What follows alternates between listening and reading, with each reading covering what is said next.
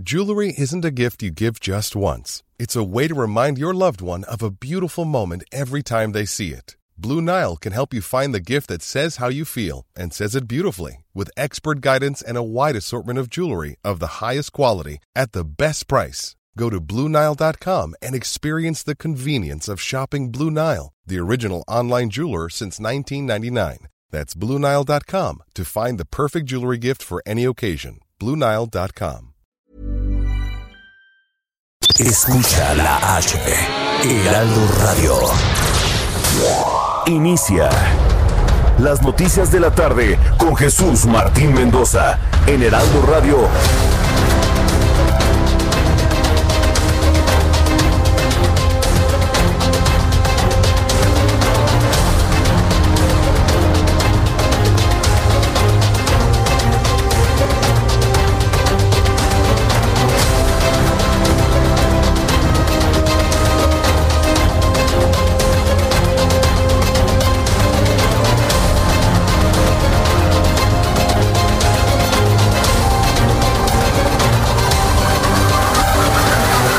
Las seis de la tarde en punto, hora del centro de la República Mexicana. Bienvenidos, muy buenas tardes. Iniciamos el Heraldo Radio con toda la información importante a esta hora en todo el país, en toda la República Mexicana, con una gran cadena de emisoras del Heraldo Media Group, del Heraldo Radio en todo el país. Sea usted bienvenido a nuestro programa de noticias. Yo soy Jesús Martín Mendoza, le acompaño con lo más destacado hasta este momento. Súbale el volumen a su radio, que le tengo la información más importante que ha surgido hasta este momento. En primer lugar, le informo que el Tribunal Electoral del Poder Judicial de la Federación rechazó el acuerdo por el que el Instituto Nacional Electoral prohíbe la transmisión íntegra de las conferencias del presidente Andrés Manuel López Obrador en Coahuila e Hidalgo por el proceso electoral. Ahí le va otra vez. El Tribunal Electoral del Poder Judicial de la Federación rechazó el acuerdo del INE que prohíbe la transmisión de las conferencias de López Obrador. Está tomado el tribunal. ¿Qué significa esto? Que sí se va a poder hacer las transmisiones en Hidalgo y en Coahuila en tiempo electoral. ¿Consideran que no es un acto de campaña? No, claro que no. Basta que el presidente diga, señores en Hidalgo y Coahuila, este, voten por Morena, ¿eh? Y ya con eso, ¿eh?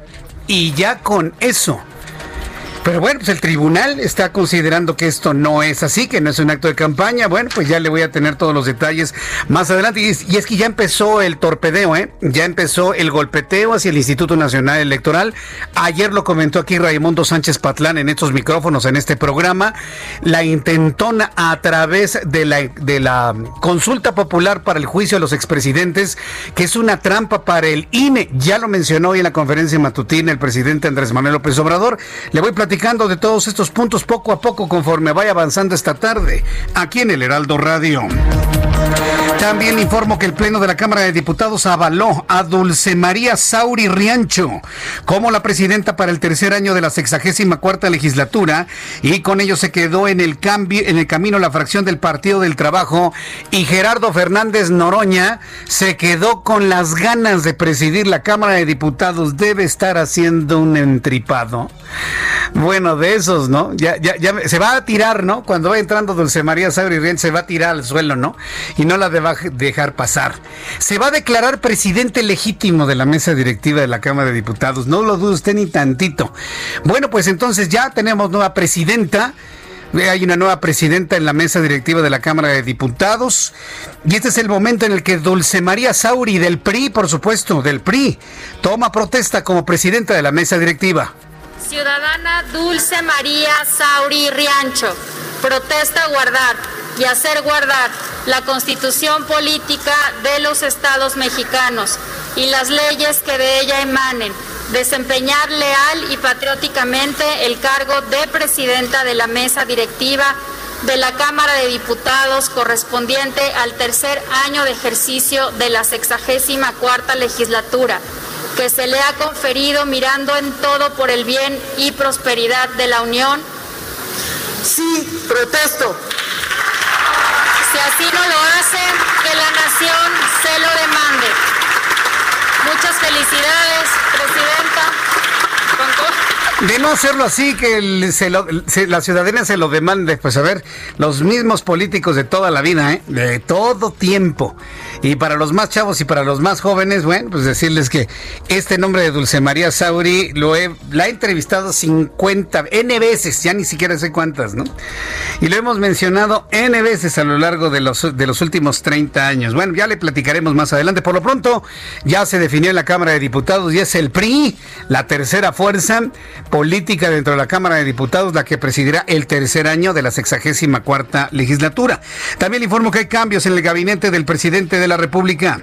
Esta mañana el presidente confirmó la salida de Víctor Manuel Toledo de la Secretaría del Medio Ambiente y Recursos Naturales. En su lugar fue nombrado María Luis Albores, quien deja la Secretaría del Bienestar. Así lo dijo el presidente de este país. Se presentó y acepté la renuncia, no con mucho gusto, de Víctor Manuel Toledo, secretario de Medio Ambiente. Tomé eh, la decisión de eh, nombrar a María Luisa Albores, que es eh, también ambientalista, y para sustituir a María Luisa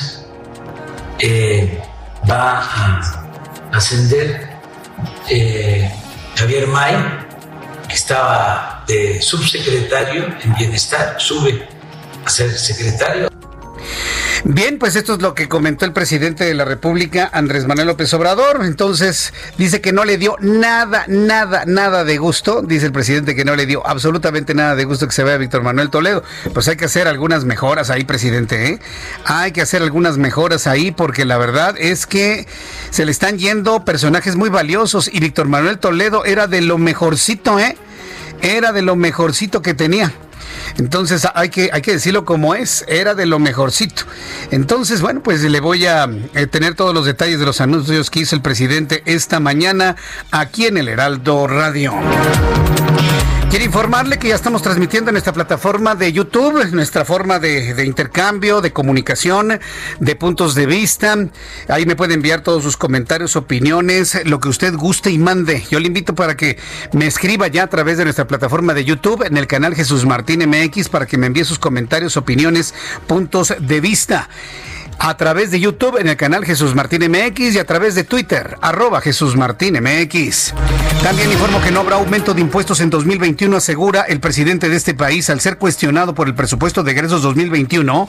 El presidente de la República afirmó que no van a aumentar los impuestos. Está el gobierno en un verdadero problema, porque una de las formas para poder tener más dinero luego de un año en el que mucha gente no ha pagado impuestos ante los déficits que sabemos, la única forma es o el endeudamiento público o cobrar más impuestos a los que pagamos impuestos. Dice el presidente, no va a haber más impuestos.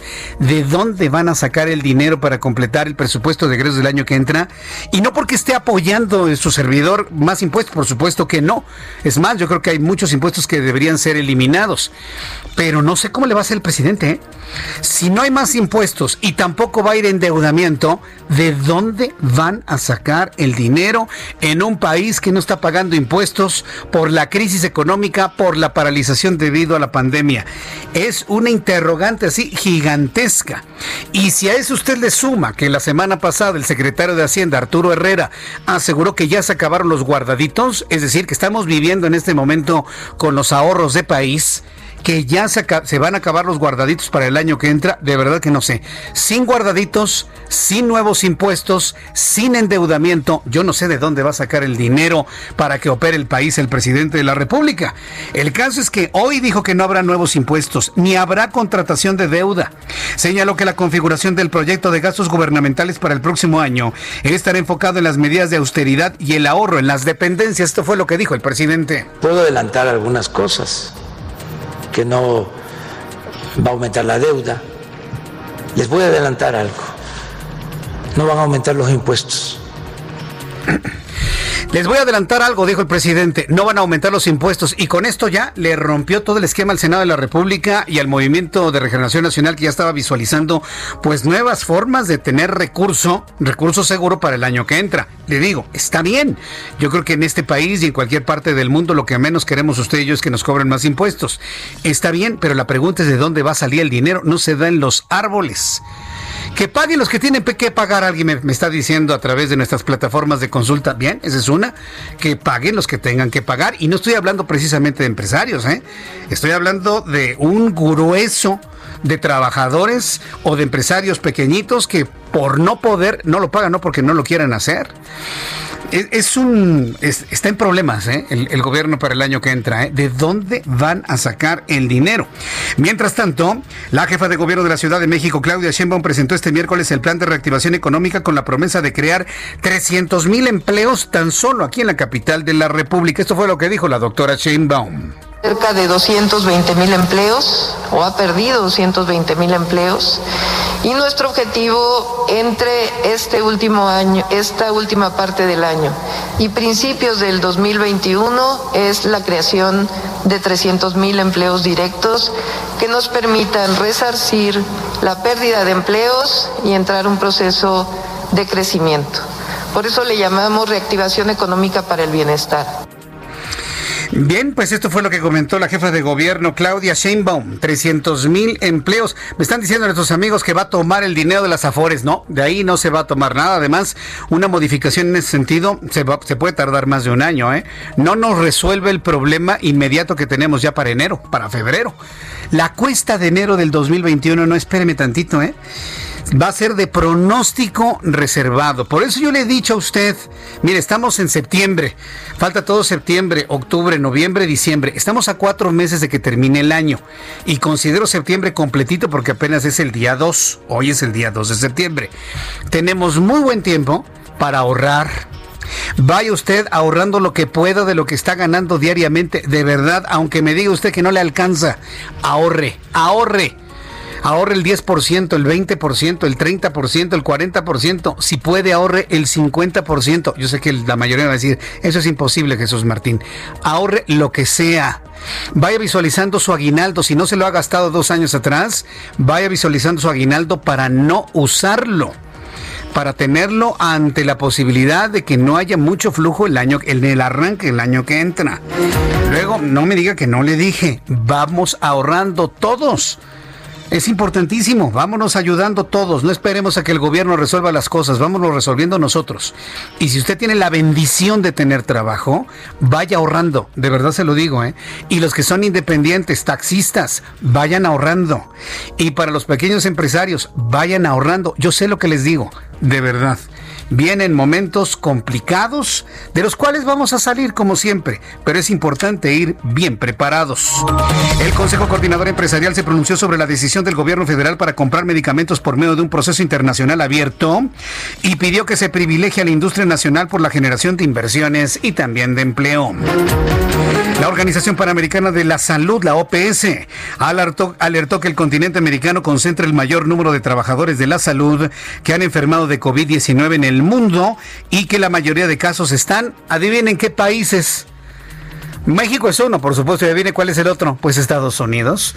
Esta dualidad eterna, ¿no? En la unión entre Estados Unidos y México. Bueno, pues somos de los países con mayor nivel de número de trabajadores de la salud enfermos de COVID-19. Autoridades escocesas impusieron hoy nuevas restricciones en Glasgow y alrededores para frenar el rebrote de COVID-19, mientras el gobierno de Londres revisó una flexibilización en la zona de Manchester tras chocar con críticas de dirigentes locales.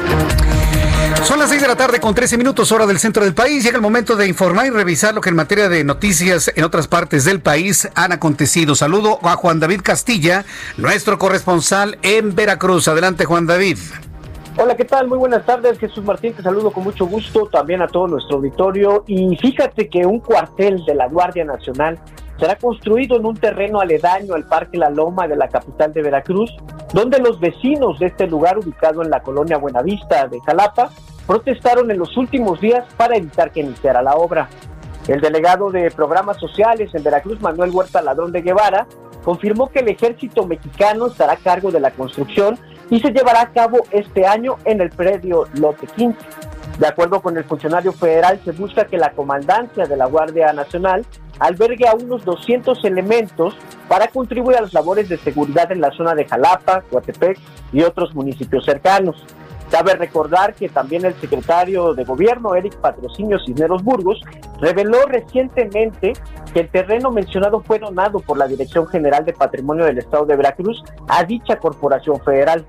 Al respecto, Huerta Ladrón de Guevara mencionó que la obra no se llevará a cabo precisamente en ese lugar debido a que la gente se opuso.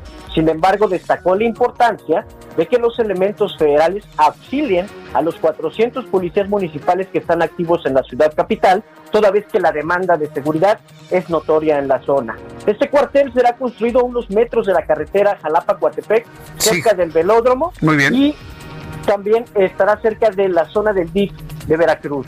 Correcto. Muchas gracias, Juan David Castilla. También estaremos pendientes contigo de las intensas lluvias en Veracruz. ¿Llueve en estos momentos allá en Veracruz, en el puerto o en Jalapa? En estos momentos todavía no, se pronostican para el día de mañana, pero eh, ya hay una alerta por parte de las autoridades.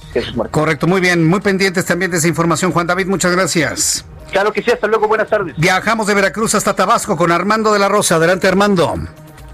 Así es, como ustedes ya lo mencionan, pues bueno, pues en el estado de Tabasco, ayer precisamente se volvió viral un nuevo Lord. Resulta que ahora le apodan precisamente el Lord es mi cuerpo, el cuerpo estaba sorprendido en una plaza pública de la ciudad de Villahermosa, sin usar cubrebocas, los guardias de seguridad le pidieron que se retirara, el señor pues hizo todo tipo de argumentos, e incluso dijo que el presidente Andrés Manuel López Obrador no utilizaba cubrebocas y por eso no se lo iba a poner. Obviamente pues esta persona eh, llamó mucho la atención en las redes sociales por todo lo que dijo, todo lo que señaló y pues obviamente eh, ya lo bautizaron como Lord eh, es mi cuerpo precisamente por la, el argumento que le da a los guardias de seguridad de esta plaza de Villahermosa, a quienes además ofendió. Sin embargo, las cosas no terminaron allí, ya que este señor, este Lord es mi cuerpo, identificado como Moisés Uriel Suárez, y esto lo digo porque a través de su propia cuenta de Facebook dio a conocer que defiende su postura y es que precisamente en su cuenta de Facebook hizo un Facebook Live en el que dijo que ha recibido amenazas de muerte luego de que este video se difundió a nivel nacional,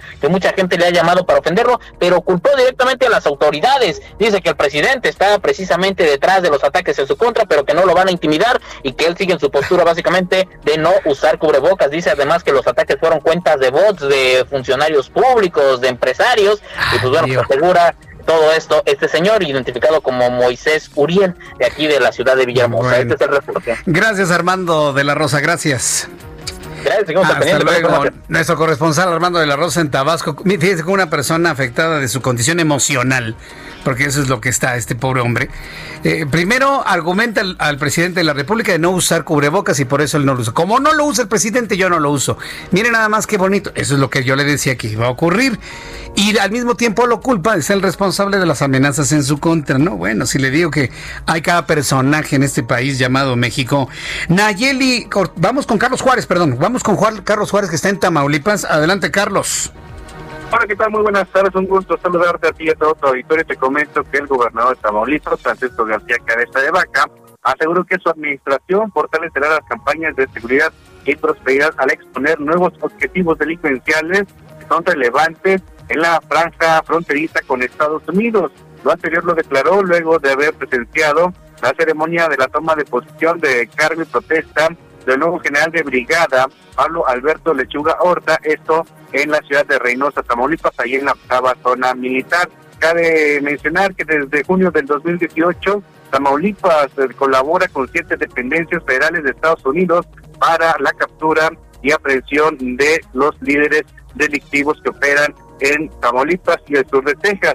Sin embargo, cabe señalar también, Jesús, que durante esta misma mañana se registraron algunos bloqueos con eh, unidades de carga y también transporte escolar, además de la quema de llantas y poncha llantas, lo cual confirmó la vocería de la Secretaría de Seguridad Pública. Esta es la información desde Tamaulipas. Muchas gracias por la información, eh, Carlos Juárez.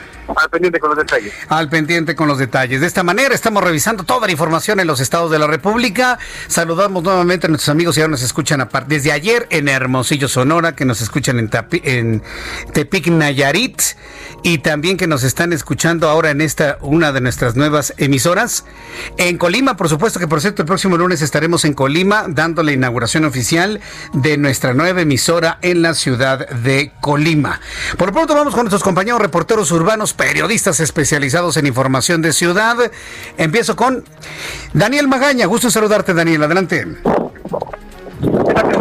Muy buenas tardes. Nos ubicamos aquí en la zona de la Avenida Morelos, cerca de la Avenida Paso de la Reforma. Fíjate que ha sido una tarde pues bastante soleada. En este momento empiezan a caer algunas gotas de lluvia aquí en la zona de la Avenida Paso de la Reforma. Pues realmente no creemos que se generalice esta agua, esta lluvia pero bueno, pues hay que tomarlo en cuenta en cuanto a las condiciones vehiculares. No de carga vehicular en la zona de reforma para cruzar la avenida de los insurgentes. Todavía continúa un grupo de jóvenes cerca del Senado de la República, un campamento que se ha instalado en esta zona. Pero bueno, pues están afectando la habilidad para quien se traslada a través de la avenida Paseo de la Reforma en dirección hacia las inmediaciones de la columna del Ángel de la Independencia. El reporte, Jesús Martín, muy buenas tardes. Gracias, muy buenas tardes, Daniel. Vamos con mi compañero Israel Lorenzana en otro punto del Valle de México. Adelante, Israel. Jesús Martín, gracias. Estamos ubicados en estos momentos a través del ex central Lázaro Cárdenas y hemos observado ya la circulación aceptable, abundante, pero a buena velocidad para nuestros amigos que van con dirección hacia la zona de Garibaldi, procedentes de Viaducto, de la zona de Izazaga y de Fray Servando, ligeros asentamientos a la altura de la calle de Madero. Hay que recordar que aquí tenemos un constante cruce de peatones, nada para abandonar esta arteria si su destino es la zona norte de la CDMX. Por otro lado también, echamos un vistazo en el Paseo de la Reforma y hemos encontrado la circulación aceptable. Asentamientos al cruce con insurgentes y también más adelante para nuestros amigos van con dirección hacia la avenida Hidalgo. Hay que recordar que en este punto tenemos una estación del Metrobús, así que las personas cruzan de manera intempestiva, hay que tener mucho cuidado, esto con dirección hacia la zona de Flores Magón. Jesús Martín, información que te tengo. Muchas gracias por la información, gracias. Hasta luego. Hasta luego, que te vaya muy bien. Y bueno, pues así de esta manera estamos revisando todo lo que ha ocurrido en las últimas horas y usted se informa correctamente, completamente, aquí en el Heraldo Radio. Mientras tanto, cuando son las 6 de la tarde con 21 minutos, ¿qué sucedía un día como hoy, 2 de septiembre, en México, el mundo y la historia? Abraham Arreola. Bienvenidos, esto es un día como hoy en la historia 2 de septiembre. 1945 se firma la rendición de Japón a bordo del acorazado Missouri, con el que termina de forma oficial la Segunda Guerra Mundial. 1667, en París se instala el primer sistema de alumbrado público. 1944, la niña Anna Frank, con 15 años de edad, es enviada al campo de concentración nazi en Polonia. 1964 es la fecha de nacimiento de Keanu Reeves, el actor más consentido del Internet en estos años. Mientras tanto, en México, en 1519, en Tejuscingo, el ejército del conquistador español Hernán Cortés derrota a los 40.000 hombres de Xicoténcatl. 1819 es el natalicio de Rafael Lucio Nájera, médico mexicano. Este médico estudió una forma de lepra denominada lepra lepromatosa, más tarde conocida como lepra de Lucio y Latapí. Por si fuera poco, fue miembro fundador de la Academia Nacional de Medicina de México y director de la Escuela Nacional de Medicina. Y por si faltaba algo más, también fue uno de los médicos del presidente Benito Juárez y del emperador Maximiliano I. 1856. Muere en la Ciudad de México Luis de la Rosa Oteiza, abogado y político, quien participó en la redacción de los tratados de Guadalupe Hidalgo, que marcaron el fin de la guerra que México sostuvo contra Estados Unidos entre 1846 y 1848. 1923 nació Don Ramón, comediante mexicano reconocido por su papel en El Chavo del Ocho. Y 1991 fallece el diplomático Alfonso García Robles, impulsor del Tratado de Tlatelolco, el cual buscaba la no proliferación nuclear. Amigos, esto fue un día como hoy en la historia. Muchas gracias. Gracias a ti, Abraham Arreola, por traernos lo importante que sucedía un día como hoy, 2 de septiembre. Eh, así que bueno, pues a todas las personas también que cumplen años el día de hoy les enviamos un fuerte abrazo y un gran saludo. Vamos a ir a los anuncios de regreso de los mensajes. Por cierto, les voy a tener más adelante la actualización de los números de COVID-19. Ayer, quiero reconocer, tuve un, eh, al decirlo al aire, un error en cuanto a los números de personas fallecidas. Había dicho 64 mil y son 65 mil. Tuve ahí un error de mil personas, discúlpenme usted. Hicimos la corrección oportunamente a través de nuestra transmisión en YouTube. Recuerde que estamos en YouTube también, en el canal Jesús Martín MX. Ya al regreso de los mensajes, le voy a tener detalles de lo que determinó el Tribunal Electoral del Poder Judicial de la Federación.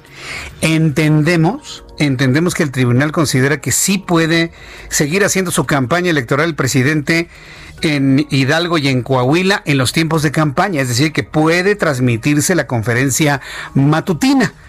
Y en el momento, señores magistrados del Tribunal Electoral, que el presidente le diga a la gente a través de esa mañanera, no, pues es que hay que mantener a Morena en el poder, pues a ver si luego no se va a generar un problema. Voy a ir a los mensajes, regreso enseguida, le invito para que me escriba a través de Twitter, arroba Jesús Martín MX, y en el canal de YouTube, Jesús Martín MX. Escuchas a...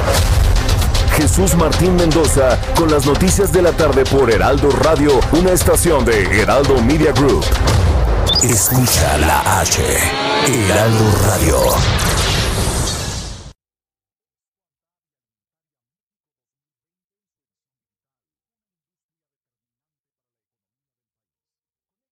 Heraldo Radio, la H que sí suena y ahora también se escucha.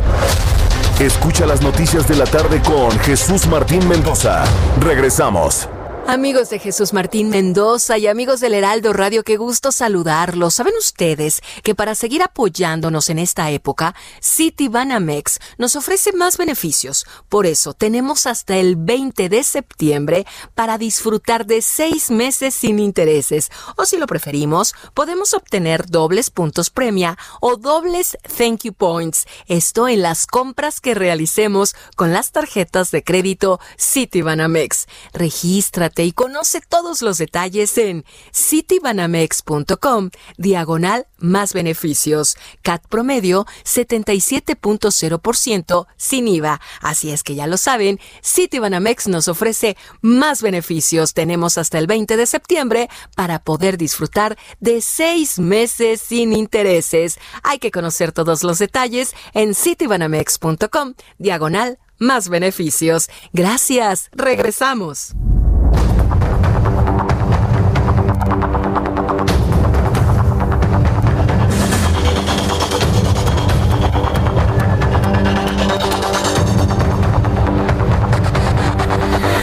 Las 6 con 31, las 6 de la tarde con 31 minutos, hora del centro de la República Mexicana. Gracias a nuestros amigos de Citibanamex. Esas son las ayudas que luego se necesitan, ¿eh? sobre todo en tiempos, en tiempos complicados y en tiempos difíciles. Nada más acuérdese, ¿eh? una tarjeta de crédito muy bien manejada, como le, estamos, le están proponiendo nuestros amigos de Citibanamex, puede ser un gran aliado. No, no se vaya usted con la finta de que, ay, es mi lana nueva. No, no, no, no, no. Usted la va, comprando, va pagando, va comprando, va pagando. No puede, entonces aguanta los seis meses o tres meses sin intereses, tal y como lo pudo escuchar. Y de esta manera, bueno, pues hacerse de la posibilidad de adquirir algunas cosas mientras pasa este tiempo de crisis. Entonces, tómelo en cuenta, por favor. Pues bien, vamos a continuar con la información aquí en el Heraldo Radio y vamos precisamente al tema de los magistrados del Tribunal Electoral del Poder Judicial de la Federación. Yo en lo personal estoy sorprendido con esta noticia.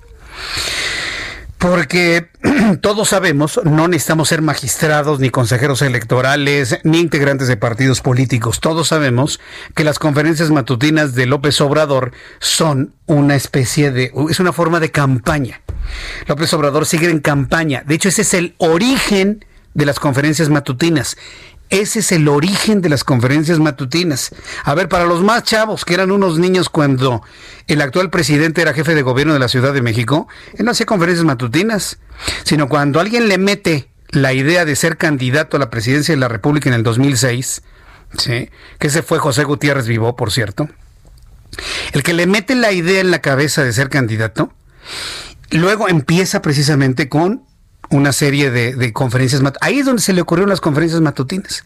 Aprovechó su posición de jefe de gobierno para mediatizarse a nivel nacional y desde entonces, desde entonces ha estado mediático este hombre, pues desde qué año, desde el 2003. Desde el 2003 llevamos 17 años. 17 tremendos, difíciles años. Y desde entonces empezó con sus conferencias matutinas, marcando agenda, marcándole a los medios de comunicación lo que tenían que decir. Ahí es donde viene precisamente lo que yo le he platicado y para quienes me siguen desde el año 2000 en, en los programas de la tarde, ustedes recordarán que yo anuncié a partir de este momento dejo de hablar del jefe de gobierno de la Ciudad de México. Y nuestro programa de noticias se fue hasta el cielo, porque era el único programa descafeinado, si usted quiere verlo, desintoxicado completamente. No abordaba una sola noticia del jefe de gobierno en ese entonces, una sola no. A menos de que fuera algo verdaderamente importante y noticioso. Me han preguntado si voy a tomar la misma idea. Es más complicado con un presidente de la República. Porque finalmente él está tomando y está siendo actor de noticias de interés nacional. Es más complicado. En cuando era jefe de gobierno, pues eran noticias únicamente locales, únicamente de interés de la Ciudad de México, y en el ámbito de nuestro programa nacional en ese entonces, pues vaya, no pasaba nada, ¿no? Si no mencionábamos lo que ocurrió en la capital de la República, nada. Aquí es distinto ya es el presidente de la República. Entonces, lo que se puede hacer es esas conferencias matutinas que no tienen ni ton ni son, pues, pues simple y sencillamente se van a interiores. Digo, sí las consignamos, pero se van a interiores. Pero le estoy platicando todo esto para que usted note y para que los magistrados que parece que se les borró la memoria del Tribunal Electoral se acuerden lo recuerden. ¿Cuál es el origen de las conferencias matutinas? Fue una estrategia de campaña de campaña electoral. ¿De verdad ya lo olvidaron? No, no, no, de verdad que no doy crédito. ¿eh? De verdad ya lo olvidaron. Empezó el entonces jefe de gobierno hacer sus conferencias matutinas con el objeto de estar mediático todos los días en la radio, todos los días en la televisión, a excepción de, de mis programas, eh, todos los días en la prensa escrita, para hacer campaña para ir a competir en el año 2006 cuando no ganó la presidencia de la República, porque no ganó, perdió por medio punto porcentual, por 0.56%, perdió. Jamás ha mostrado López Obrador las actas. Ah, porque cada, cada casilla tiene un representante del partido que lo enarboló. Y eh, ellos tienen copias de todas las actas con toda la sumatoria y los resultados. Jamás presentó todas las actas y la sumatoria para decirme cómo yo gané. Jamás lo hizo. Gritó el voto por voto, casilla por casilla. Se abrieron casillas y se acuerdan lo que pasó. O ya no se acuerdan tampoco, magistrados. ¿Tampoco se acuerdan? Sumó más votos a su favor Felipe Calderón. Cuando abrieron las, las urnas, se encontraron fraudes en casillas en contra de quien sí ganó las elecciones en el año 2006. Pero ya no se acuerdan, tenemos una memoria cortísima. Y esa es una de las ventajas de que alguien que ha dado noticias durante mucho tiempo esté aquí para hacer ese recordatorio. Hago este recordatorio de que las conferencias matutinas tienen un origen de campaña, porque hoy el Tribunal Electoral del Poder Judicial de la Federación ordenó al Instituto Nacional Electoral modificar el acuerdo por el que determinó suspender la transmisión de las conferencias matutinas de López Obrador en los tiempos de campaña de Coahuila e Hidalgo entidades que ya iniciaron con un proceso electoral. Vamos con Nayeli Cortés, quien nos tiene más detalles de esto que ah, sorprendentemente determinó el Tribunal Electoral del Poder Judicial de la Federación. Nayeli, adelante, te escuchamos. Muy buenas tardes. Buenas tardes, Jesús Martín. Pues sí, originalmente el INE había aprobado un acuerdo para prohibir que concesionarios y permisionarios de radio y televisión transmitieran íntegramente esta conferencia mañanera entre el 5 de septiembre y el 18 de octubre, que es la fecha, es el lapso en el que se realizaría la campaña electoral y la jornada electoral en Coahuila e Hidalgo. Morena obviamente estuvo en contra de esta resolución e impugnó ante el Tribunal Electoral, quien hoy por la mañana le dio la razón. La explicación de los magistrados electorales es que el INE solo tiene facultades para prohibir o en todo caso permitir la difusión de propaganda gubernamental durante épocas de campaña, pero pues la mañanera no es propaganda gubernamental propiamente y pues entonces dejan sin efecto este acuerdo. Eh, esta resolución, Jesús Martín, tiene lugar día después de que el presidente del Tribunal Electoral, Felipe Fuentes, le dijera al INE que no tienen que pedirle opinión sobre lo que deciden en sus sentencias. Esto a raíz de que primero consejeros del INE como Ciro Murayama y el propio presidente del Instituto Lorenzo Córdoba, pues dijeran que el Tribunal Electoral se había metido de más en la vida interna de Morena al ordenarle realizar una encuesta para seleccionar a su nueva dirigencia. Así es de que este revés, muy importante para el INE, pues tiene lugar un día después de esta confrontación con el Tribunal Electoral, Jesús Martín. A ver, entonces, lo que determinaron los magistrados es que la conferencia matutina no es propaganda gubernamental. Sí, más que eso, eh, lo que ellos dicen es que el Instituto Electoral en época de campaña tiene la facultad de prohibir o permitir eh, la difusión de propaganda electoral y pues que en este caso es relacionada, perdón, la propaganda gubernamental con programas sociales y que esta conferencia no es un programa social.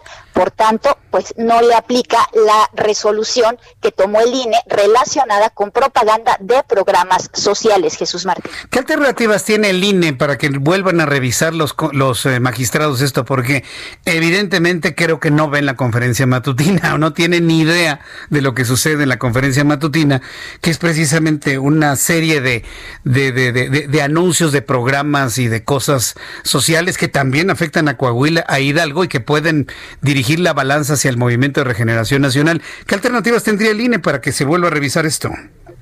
Eh, mira, Jesús Martín, las decisiones del Tribunal Electoral son inatacables, es decir, es última instancia y ya no se pueden recurrir. Sin embargo, una vez que inicie la campaña electoral, es posible que algún partido político presente una queja ante el INE por la difusión de esta conferencia matutina en Coahuila e Hidalgo y entonces, pues nuevamente el Tribunal, el INE primero se tenga que pronunciar al respecto y después el, Tribunal Electoral al revisar el caso. Qué barbaridad, es increíble lo que nos estás informando, Nayeli Cortés. Bueno, pues muchas gracias por la información y por los detalles y muy precisos de cómo entender esta importante noticia del día de hoy. Gracias, Nayeli. Buenas tardes. Hasta luego, buenas tardes. Periodista del Heraldo Media Group. Ahí tiene usted inatacable la decisión del Tribunal Electoral del Poder Judicial de la Federación. No queda otra más que empiece la campaña y pues los partidos digan, pues el presidente está haciendo campaña a través de las conferencias matutinas. Ah. ¿Qué es lo que queda? ¿No? Pues que decirle a la gente en Coahuila y e Hidalgo que no consuman ese producto, nada más. Y eso lo tiene que hacer la oposición. ¿Saben qué? No, la vean, porque eso se puede constituir en un, pues si ya no en un delito electoral, porque ya el tribunal dice que no. Fíjese nada más. No, no, no, si, hicieron bien la argumentación estos señores del Movimiento de Regeneración Nacional. Eh, la idea es de que no haya ningún tipo de sesgo a ver, imagínense que la conferencia matutina la estuviese haciendo el PRI. Imaginemos por un momento que el presidente de este país fuera eh, José Antonio Mid y que todos los días José Antonio Mid estuviera haciendo sus conferencias matutinas. ¿Se imagina usted a Morena frente a las elecciones en Coahuila Hidalgo? A ver, vamos cambiando papeles. Vamos cambiando papeles. Solamente cambiando papeles se pueden entender las cosas. Y es lo que hace algún tiempo hice, ¿no? Cambié algunos papeles para que se puedan entender las posiciones. Por lo tanto, ¿qué es lo que está haciendo Morena? Está haciendo exactamente lo que hace el PRI. Es el PRI renovado, es el PRI, el PRI nuevo. ¿eh? Entonces, no, no, no, no, no puede ser. Yo ya le eh, contextualicé cuál es el origen de las conferencias matutinas. Y el origen de las conferencias matutinas son acciones y estrategias de campaña electoral. Y usted que escucha el Heraldo Radio y que ya recordó lo que sucedía entre el año 2000-2005, que fue jefe de gobierno Andrés Manuel López Obrador, y los dos últimos años de intención de ser candidato, ¿ya lo recordó? Ah, bueno, yo no entiendo cuál es la diferencia de las conferencias de ahora. Si todos sabemos de que el presidente está en campaña, en campaña electoral. Mal los magistrados, ¿eh? Y les va a llover, ¿eh? Y les va a llover, les va a llover bastante fuerte en cuanto a críticas y señalamientos. Vamos a estar muy atentos de, las reacciones de la oposición ante esta resolución de los magistrados y sobre todo del INE.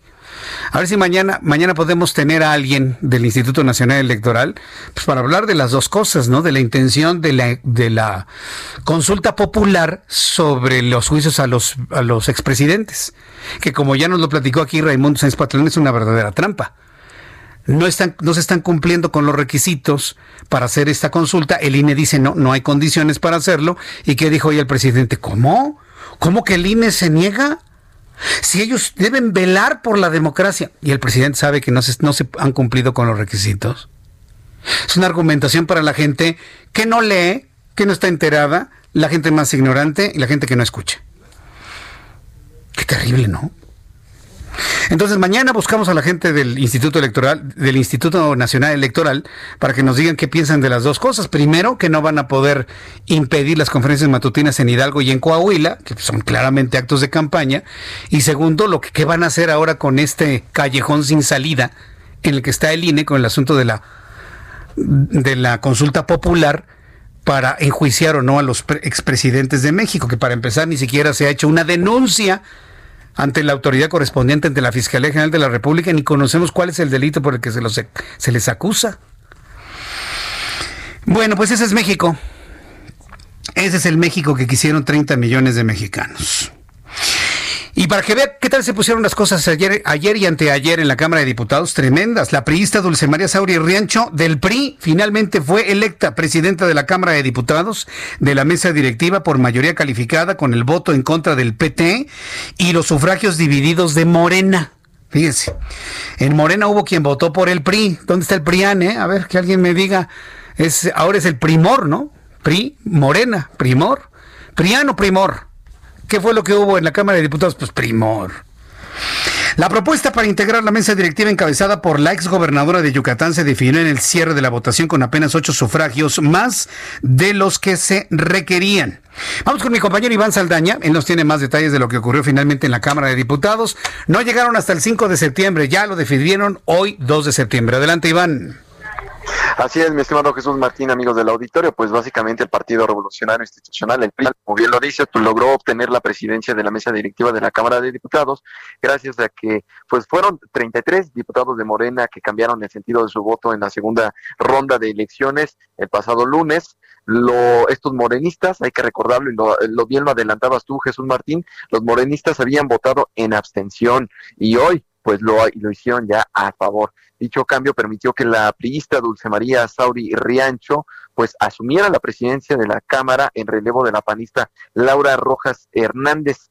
Entre los morenistas y que cambiaron pues su voto estuvo Mario Delgado, el coordinador de la bancada, Tatiana Cloutier, Adela Piña Bernal, Geraldine Ponce, Carmen Medel, Palma, entre otros. Y bueno, este triunfo de, de Sauri Riancho, aprobado con 313 votos a favor, 123 en contra y 21 abstenciones, terminó ya por sepultar la aspiración del Partido del Trabajo de obtener la presidencia de San Lázaro, lo que, y hay que destacarlo mucho, Jesús Martín, eh, generó protestas durante la discusión. Ahí el diputado Gerardo Fernández Noroña, quien buscaba este cargo, acusó a la secretaria de Gobernación Olga Sánchez Cordero de haber fraguado una de una operación de Estado para imponer al PRI presionando a morenistas para que cambiaran su voto. Según el legislador, el acuerdo entre el gobierno y el PRI fue que Sauri no utilizara la mesa para interponer controversias constitucionales en contra del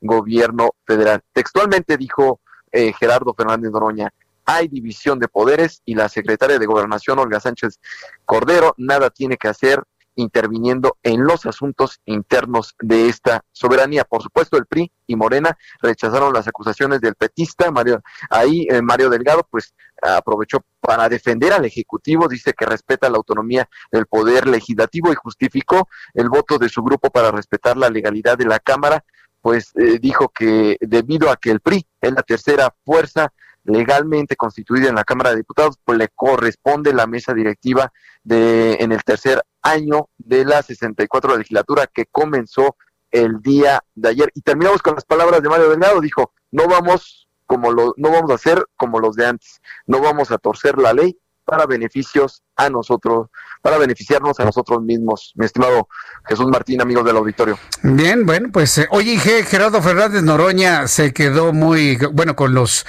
eh, con los brazos cruzados, ¿o qué? No, Jesús Martín, de hecho, pues subió a tribuna a, dar un fuerte discurso en el que, pues además de esta acusación, posteriormente siguieron, y esto fue durante todo el desarrollo de la sesión, protestas de los de los petistas durante esta elección.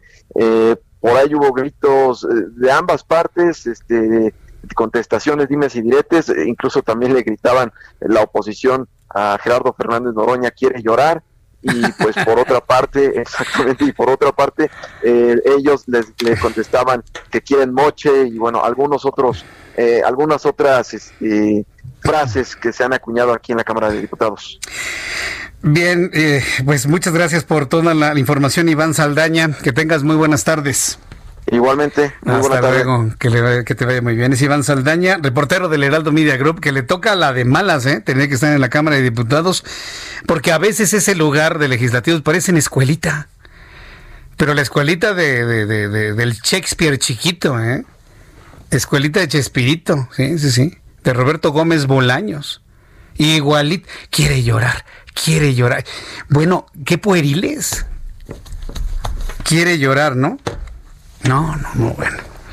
Y sí, bueno, evidentemente Noroña va a hacer sus escandalitos, ¿no? Espérenme tantito, va a, ser, van a ser meses muy complicados. Y lo vamos a ver arriba y no se va a querer bajar y va a llevar sus mantas, se va a rodar por las escaleras, le va a dar un infarto, va a tratar de robar cámara. Prepárese para un show cómico, mágico y musical durante todo este periodo ordinario de sesiones de la Cámara de Diputados. Show cómico, mágico y musical. Pues ya hoy empezaron con el cántico, ¿no? De quiere llorar, pues esa es la música, ¿no? Ay, bueno, nuestros queridos diputados, pero pues eso quisieron, yo ya, yo ya les dije que yo ya les dije. El vicecoordinador del Partido del Trabajo, Gerardo Fernández Noroña, dijo estar bien y sólido tras la victoria del PRI en la mesa directiva en la Cámara de Diputados. En su perfil de Twitter, Gerardo Fernández Noroña expresó haberse sentido hace unos días apesadumbrado tras pensar que perderían la votación. Sin embargo, hoy tiene la certidumbre de que fue así, pero que a pesar de eso manifestó estar muy bien, muy sólido y claro de que tengamos que, aunque hayamos perdido la votación. Vamos a escuchar lo que dijo en su momento Gerardo Fernández Noroña, otro de los antiguos políticos. ¿Sabe cuándo fue la primera vez que entrevisté a Gerardo Fernández Noroña? En 1997, cuando yo trabajaba en Monitor. 1997, hace más de 23 años, el hombre anda girando en la política mexicana. Vamos a escucharlo. Me da mucha pena y mucha indignación que a compañeros y compañeras valiosos del movimiento los pongan en esta disyuntiva. Tienen una presión enorme. ¿Qué hacen? Si votan en favor del PRI, les cae a palos la ciudadanía. Si votan en contra, les cae a palos no, digo el partido. Este. Pues es una operación de Estado. Ya vieron, está Olga Sánchez Cordero metida en esto. Yo le digo a los compañeros, pues tú votas en PRI, pero Olga Sánchez Cordero no va a ir a tu distrito a defenderte. Si tú llegas y dices, oye, pues una razón de Estado, ¿cuál? No, pues quién sabe, es que como es de Estado secreto, a mí no me dijeron nada, pero me dijeron usted, agache, compañero. No, está complicado, está muy complicado. Yo creo que están cometiendo un error. Yo, yo Compañero, un presidente es un líder político excepcional, con un olfato político como nadie. Y creo que aquí se está equivocando, porque en lo que yo veo, pues no veo la razón, no veo la razón de darle al PRI ese oxígeno. Yo como ciudadano no he votado nunca por el PRI, nunca, nunca, nunca. Bueno, dice Gerardo Fernández, está, está dolido está dolido. Acuérdense que quienes escuchamos radio y tenemos evidentemente nuestro oído así muy, muy, muy abierto por, por la radio, la intención de la voz para la radio es lo que una imagen para la televisión. En su tono se escucha claramente que está dolido, que está decepcionado, que está profundamente triste. ¿Y, y sabe por qué está profundamente triste? Porque le apostó todo. Aunque él esté en el Partido del Trabajo, a quien está actualmente pues dirigiendo algunos hilos en nuestro país. Y ya se dio cuenta, Gerardo Fernández Noroña, ya se dio cuenta que pues no puede confiarse así al 100%. Y eso se lo digo también a los señores que están insultando a todo el público en nuestra plataforma de YouTube. Ustedes están muy seguros de que el señor este les va a dar una palmadita y les va a dar un bono. Les va a dar, mire esto. Y bien retorcido. ¿Qué no se han dado cuenta? ¿No se han dado cuenta? No hay lealtades desde allá hacia acá. de ninguna manera, no las hay. Hay solamente una cosa que se llama interés político, punto. Nada más. Así que quienes están defendiendo lo indefendible, bueno, vayan evaluándolo. Ahí está Noroña. Ahí está Gerardo Fernández Noroña, usted lo acaba de escuchar, con ese dolor de una derrota política singular, sin igual. Yo no recuerdo haber escuchado a Noroña tan abatido políticamente como ahora lo estamos escuchando. No, no, no lo recuerdo. No lo recuerdo. Y no fue por una batalla con la ciudadanía, no fue por una batalla contra partidos, no fue por una batalla ideológica, de ninguna manera. Fue haber perdido una batalla con quien consideraba su aliado. Durísimo, ¿eh? Durísimo, por supuesto. Y esto evidentemente aplica en todos los ámbitos de la vida. Son las 6.54, las 6 de la tarde con 54 minutos. Vamos a ir a los anuncios. De regreso le voy a presentar un resumen con las noticias más importantes. Nuestros compañeros reporteros urbanos en, en todo el Valle de México informándonos por dónde sí, por dónde no debe circular. Vamos a tener la actualización de los números de COVID-19. Mucha atención porque vamos a rebasar la cifra de 65 mil seguramente. Más adelante le voy a informar que el director del Instituto Mexicano del Seguro Social ya le tomó protesta al nuevo director del Hospital de Oncología del Centro Médico Nacional Siglo XXI, una posición que era pues prácticamente urgentísima. También informaré que el nuevo gobierno de López Obrador, Obrador prevé un, un nuevo récord de homicidios con más de 40 mil en el año 2020. Es decir, está reconociendo que efectivamente el problema de la inseguridad sigue siendo de los más graves que se conozcan en los últimos años. El reconocimiento que hizo el presidente de la renuncia de Víctor Manuel Toledo y que no le gustó porque sabe que era una eminencia y ahora finalmente se va. El, asunto de los impuestos, lo de los impuestos. Le voy a platicar después de los mensajes lo que se dijo sobre este tema y le invito para que me escriba a través de mi cuenta de Twitter, arroba Jesús Martín MX y en el canal de YouTube, Jesús Martín MX. Escuchas a Jesús Martín Mendoza con las noticias de la tarde por Heraldo Radio, una estación de Heraldo Media Group. Heraldo Radio. La HCL se comparte, se ve y ahora también se escucha.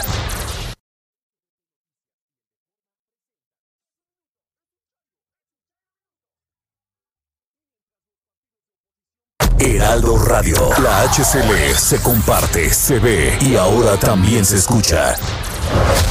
Escucha las noticias de la tarde con Jesús Martín Mendoza. Regresamos.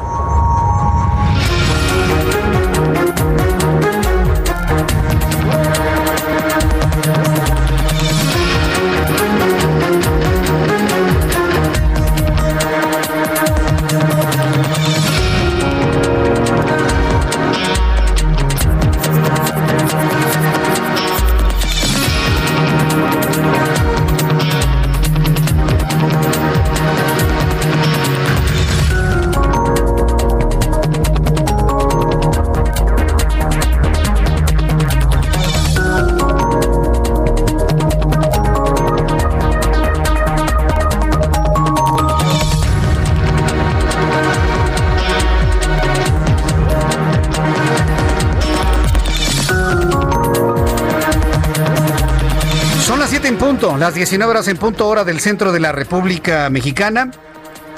Me da mucho gusto saludaros y le presento un resumen con las noticias más importantes. La Cámara de Diputados aprueba eliminación del fuero al presidente. Con 420 votos a favor, 0 en contra y 15 abstenciones, la Cámara de Diputados aprobó la eliminación del fuero al presidente de la República o a quien ostente la presidencia de la República. Es, es una precisión muy importante. ¿Sí? Se le quita el fuero a quien ostente la presidencia de la República. Se aprobó en lo general y en lo particular el dictamen que reforma los artículos 108 y 111 de la Constitución Política. Ahora pasará al Senado para sus efectos constitucionales. Pues sí, el Senado nada más la va a revisar, la va a aprobar y el presidente pues la va a palomear y la va a publicar. Entonces ya finalmente le quitaron el fuero al presidente de la República, por lo que tanto lloró López Obrador cuando era jefe de gobierno cuando le quisieron quitar el fuero cuando era jefe de gobierno y gritaba de que lo habían desaforado, ¿no? Y las señoras gritaban, ¡Eh, pobrecito, lo desaforaron, ¿qué será eso? No sé, pero lo desaforaron, le ha de haber dolido mucho, ¿no? Eso se decía en el año 2005, ya no se acuerdan. Y ahora, bueno, que tanto gritó el desafuero, hoy ya finalmente pasó como cuchillo caliente en mantequilla eh, quitarle el fuero a quien ostente la presidencia de la República. Un asunto interesante en el cual hay que recordarlo, la secretaria de Gobernación en su momento no estuvo de acuerdo, pero dijo, como es una petición del presidente, pues hágase pues. Esto lo comentó la semana pasada. También, y ya pasó, ¿eh? En la Cámara de Diputados pasa al Senado para su revisión. Asegura la Coparmex que se perderán 300 mil empleos por leyes contra la comida chatarra. La Confederación Patronal de la República Mexicana advirtió que de aprobarse la regulación que prohíbe los alimentos procesados en todo el país se van a perder cerca de 300 mil empleos. Gustavo de Hoyos, presidente de la Coparmex, señaló que estas iniciativas presentadas por el Partido Moreno en casi todos los estados no resuelven el problema de salud. En cambio, sí generan una afectación económica a las empresas, dijo. Alimento para mascotas no puede ser deducible de impuestos. La Suprema Corte de Justicia de la Nación declaró que la comida para animales no puede ser deducible de impuestos ni siquiera para las asociaciones protectoras de animales que se dedican a albergar a los animales sin hogar. El asunto derivó de un amparo tramitado por Pergatuzzo, una asociación civil que indicó que se dedicaba a albergar animales, actividad altruista sin fines de lucro y en beneficio de la sociedad, razón por la que continuamente adquiere alimento para mascotas, razón por la que debía quedar exenta del pago del 16% de IVA con el que se graban estos productos. Ya declaró la Suprema Corte que no. Es un alimento procesado por lo cual tiene que pagar impuesto, ¿sí?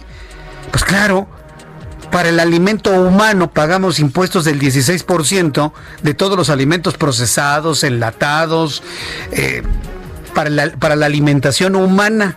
¿Por qué la alimentación animal tendría que estar exenta?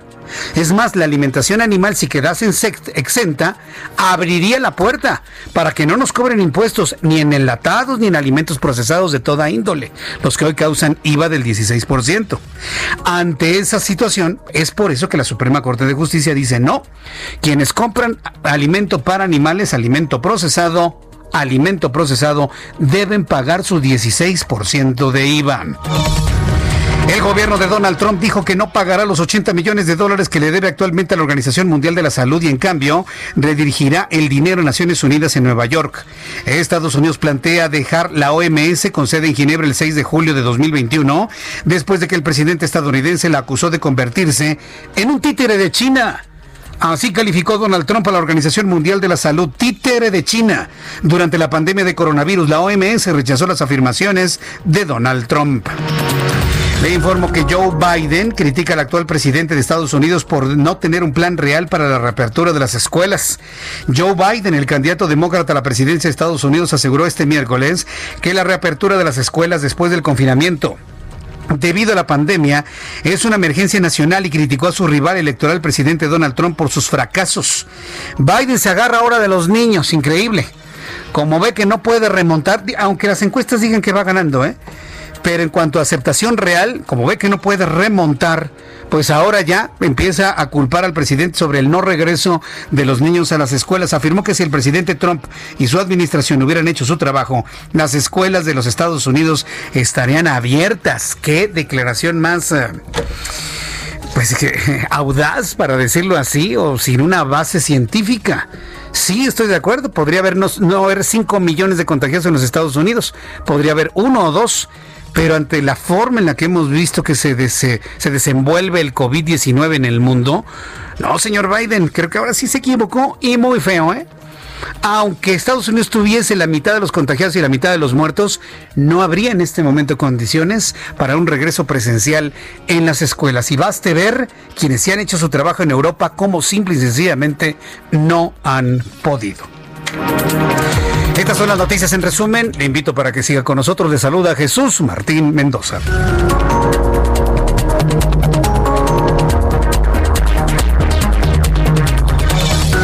Ya son las 7.6, las 7.6 horas del centro de la República Mexicana. Vamos con nuestros compañeros reporteros urbanos, periodistas especializados en información de ciudad.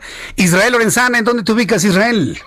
Jesús Martín, gracias. Estamos ubicados en el circuito Plaza de la Constitución. Hay que recordar que algunas calles del centro histórico se convierten en calles totalmente peatonales a partir de las 11 de la mañana y hasta las 5 de la tarde. Ya para estos momentos se reabren una vez más al tránsito vehicular, 5 de mayo, por supuesto también la calle que está exactamente sobre 20 de noviembre, Venustiano Carranza y 5 de febrero, Jesús Martín, están reabiertas a la circulación. Con ello, por supuesto, también algunos contratiempos para quien viene a través de 20 de noviembre procedentes de Izazaga. Hay que recordar que hay lento cambio de luces en los semáforos. Hay que anticipar su paso por varios minutos, esto procedentes de la zona de San Antonio Abad a través de las inmediaciones de República de Brasil. También tenemos obras. Esto, por supuesto, genera contratiempo. Los vehículos están siendo desviados hacia la calle de Tacuba. Para quien ingresa a través de 5 de mayo, procedentes del ex central Lázaro Cárdenas, va a encontrar la circulación totalmente aceptable. Esto con dirección hacia el circuito Plaza de la Constitución. Jesús Martín, la información que te tengo. Muchas gracias por la información, Israel Lorenzana.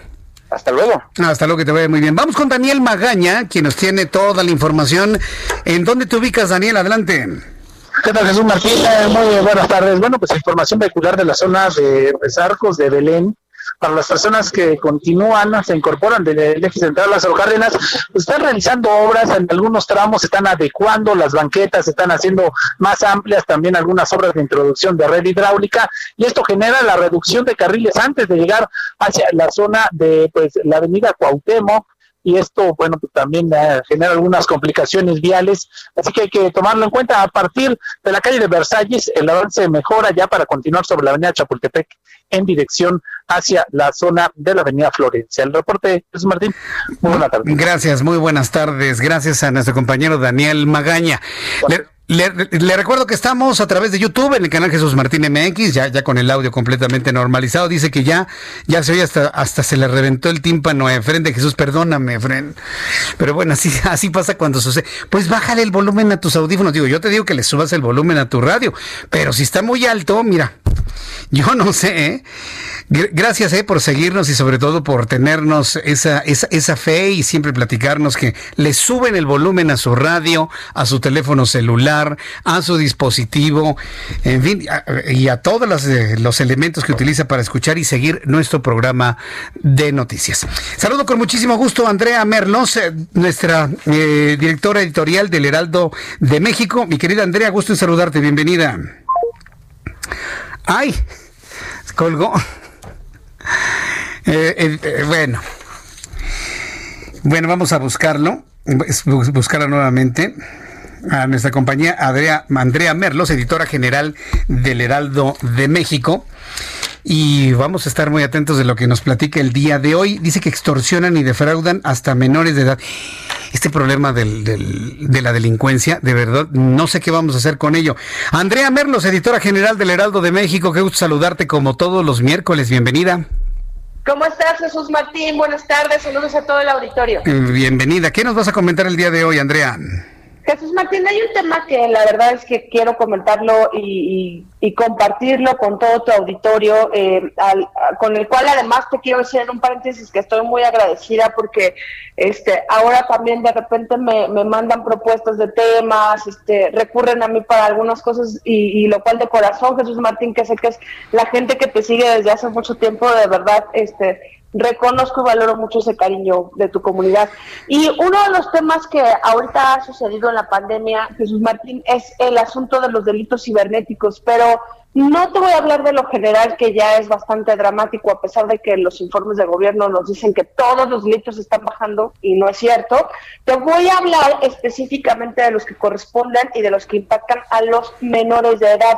Y eso es lo que nos importa, que hay que cuidar todos en casa, eh, de los que tengan hijos, de los que tengan sobrinos, de los que tengan conocidos, que, que por favor eh, podamos hacer como como este análisis de lo expuestos que están los niños ahora conectados en la computadora. Y para esto te quiero comentar que el último informe de la Policía Cibernética dio cuenta de 1.200 casos que ellos llaman oficialmente rescate de, eh, o sea, rescate cibernético de menores de edad que fueron extorsionados, defraudados y que esto cruzó no solo alguna compra, este, alguna amenaza en torno a fotografías compartidas en redes sociales o eh, digamos que información también compartida en redes sociales, sino también a, situaciones de spam que a partir de eso les llegan y se crea un círculo de virus que de repente pone al menor de edad eh, contra la pared y amenazados. lo que nos dice la Policía Cibernética Jesús Martínez, es un reportaje del Heraldo de México en su versión impresa del equipo de país,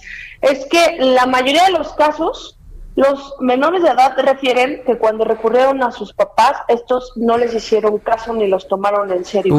Y estos niños lo que hicieron fue seguir todo el protocolo vía internet, este, vía este, todo, todo su acceso a la tecnología, para alertar a la policía de que ellos tenían temor de que estaban siendo acosados y se pudieron, eh, digamos que bajar 1.200 cuentas de personas que los estaban extorsionando y no es no es lo peor que les voy a contar hoy. Lo peor de esto es que también hay un registro del el aumento de 73% Jesús Martín en lo que va del confinamiento de pornografía infantil en redes sociales. Esto solo da cuenta, imagínense ustedes, y, y, y perdón que haga como esta metodología porque es un, es un tema muy trágico, pero solo imaginen a todo lo que están expuestos sus hijos en la computadora. Y que los padres de familia, como bien lo dice la policía cibernética, dan por hecho que están conectados solo a las clases de internet y ahí los dejan porque todos tenemos muchas cosas que hacer, pero en este inter hay eh, vía, insisto, vía spam y, y vía correos de virus que les están pidiendo fotos, los niños les están dando accesos a las cámaras y eh, el tema de pornografía infantil ahorita, principalmente en Facebook, está por los cielos, 73% de crecimiento, y lo consideran ya un mercado negro cibernético que se ha, que se ha creado y ha crecido a partir de la pandemia, Jesús Martín. Oye, qué grave, sobre todo porque en estos momentos, bueno, ya en, en, este momento no, pero toda la mañana nuestros hijos están a través de su, de su Meet, ahí con sus clases, quienes están en escuelas particulares, eh, pero aún los que están recibiendo clases a través de la televisión y a través de la radio, en algún momento entran a sus computadoras, a sus labs, a sus iPads, a sus teléfonos y están expuestos a esta terrible realidad. ¿Qué alternativas hay entonces, Andrea, para una mayor protección? Porque me dicen que ni siquiera los programas eh, familiares o de protección que uno como padre de familia puede implementar en la computadora sirven de mucho. ¿eh? ¿Tú qué, opinas sobre esos programas que evitan ese tipo de riesgos? Pues mira, definitivamente hay que usarlos, pero efectivamente no están siendo eh, de lo más eficaces o como, o como quisiéramos que fueran de eficaces, porque los reportes nos dicen que es a través del phishing, ¿no? A través de todos estos eh, mensajes que llegan también a sus celulares por SMS, que además los invaden absolutamente a todos, no solo es vía correo, vía correo sí, pero vía redes sociales y vía celular este tema de programas sociales, de donativos, de ayudas, de prórrogas financieras, de servicios gratuitos, de suscripciones a mil y un cosas, de, de, este, ah, de descargas. El tema de descargas también es un asunto porque evidentemente hay, hay, jóvenes de cierta edad que eh, saben manejar perfectamente ya la computadora y que ven un libro, un reporte, una tarea, un video, algo que quieren descargar y a partir de ahí se crean todos estos eh, fraudes en línea. Lo que a nosotros nos uh, han dicho que tienen que tomarse como medidas, eh, digamos que preventivas, cruza por la número uno y más importante y que a la vez es muy complicada porque, insisto, Jesús Martín, yo sé que no tenemos tiempo de estar al lado de los niños y que es un privilegio las mamás y los papás que pueden acompañarlos permanentemente. Sí. La mayoría tienen que trabajar, la mayoría tienen que hacer otras cosas, pero el, el, la recomendación número uno, sin duda alguna, es la supervisión. Porque en este inter lo que dice la policía cibernética es tienen que estar revisando las ventanas que están abiertas, dense una vuelta por los ordenadores de sus hijos para también revisar el caché, ¿no? Qué páginas han visto, por dónde andan los chavos, revisen, pídanle sus claves y revisen sus conversaciones privadas, porque en, el tema de redes sociales, ahorita TikTok, que es una red que está en boga, ¿no? TikTok también se ha convertido en una red de, de acoso a, menores de edad y principalmente a mujeres, lo mismo que Facebook con el tema de la pornografía infantil. Entonces, por un lado es la supervisión, por otro lado es estar cambiando recurrentemente las contraseñas en archivos, verificar los destinatarios. Si ustedes ven que sus hijos mandan mails o que reciben mensajes de alguien que no conozcan, este, supervisen ese perfil y si lo ven raro lo tienen que denunciar.